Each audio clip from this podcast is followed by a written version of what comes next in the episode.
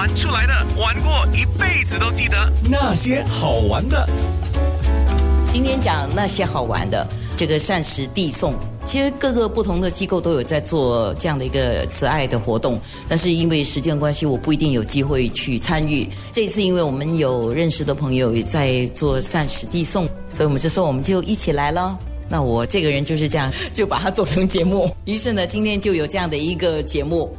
触爱家居护理中心的经理 Sam，这个活动十五年，你参与了六七年，有没有跟一些老人每次见面变成是一种很亲密的关系？有吗？是有的，我大致上的工作是帮助我的那些义工们，或者是我的那些协调员的营运方面的一个操作。通常如果我去的话，都是一些比较特殊的一些案例啊。这些案例当然就需要一些特殊的关心。当中有一两个，或者应该是更多，那些年长者客户，他们进来我们的出外的服务的时候，可能只有膳食递送，但是因为经过我们去了解。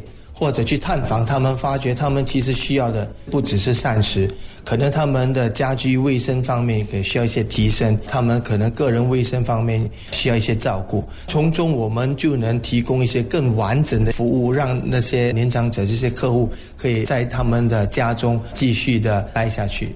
你认识的老人家，呃，有一天跟你不再见面了，告别了。应该有吧？有。我刚开始的时候不是很习惯，因为我们的客户群基本上也就是年长者。当然，年长者在世的时间不是一直延续下去的。在我们这行中，这些来来去去都是工作上的一部分。我也是因为经过这六七年，慢慢的适应和调整。就是见面的时候，当然我们尽量要让他们有一个很好的一个时光。那我们挥手说再见的时候，也没有什么遗憾。嗯，对。如果如果有听众想要加入你们的义工，比如说就讲这个膳食递送的派送服务，那他们可以怎么跟你们联络啊，或怎么报名呢？他们可以打电话到六八零四六五六五六八零四六五六五，或者电邮至我们的 home care at touch dot org dot s g home care at touch dot org dot s g 就是 h o m e c a r e at t o u c h dot o r g dot s g，要加入你们需要条件吗？